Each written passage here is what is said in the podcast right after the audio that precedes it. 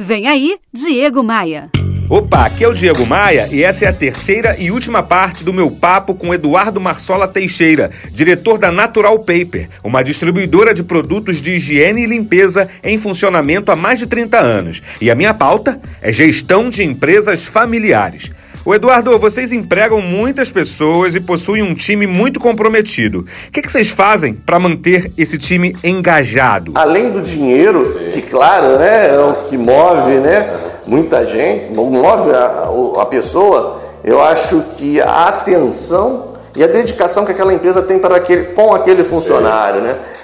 Saber ouvir ele quando ele quer ouvir, o feedback, o retorno, isso tudo faz parte de você ter um bom funcionário Sim. feliz e contente, né? É claro que vai ser agregado com que ele ganhar financeiramente Sim. do salário e em prêmios, claro. né? Mas o feedback, o ouvir, o trocar experiência com aquela pessoa, né? Sim. Fazer esse trabalho, né?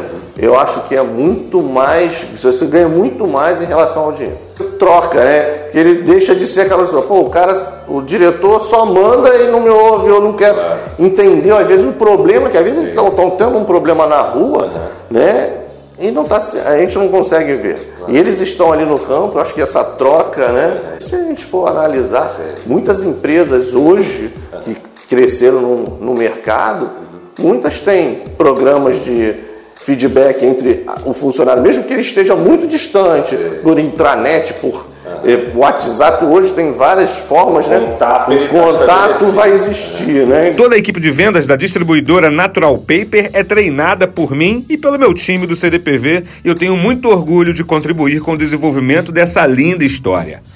diegomaia.com.br Bora voar?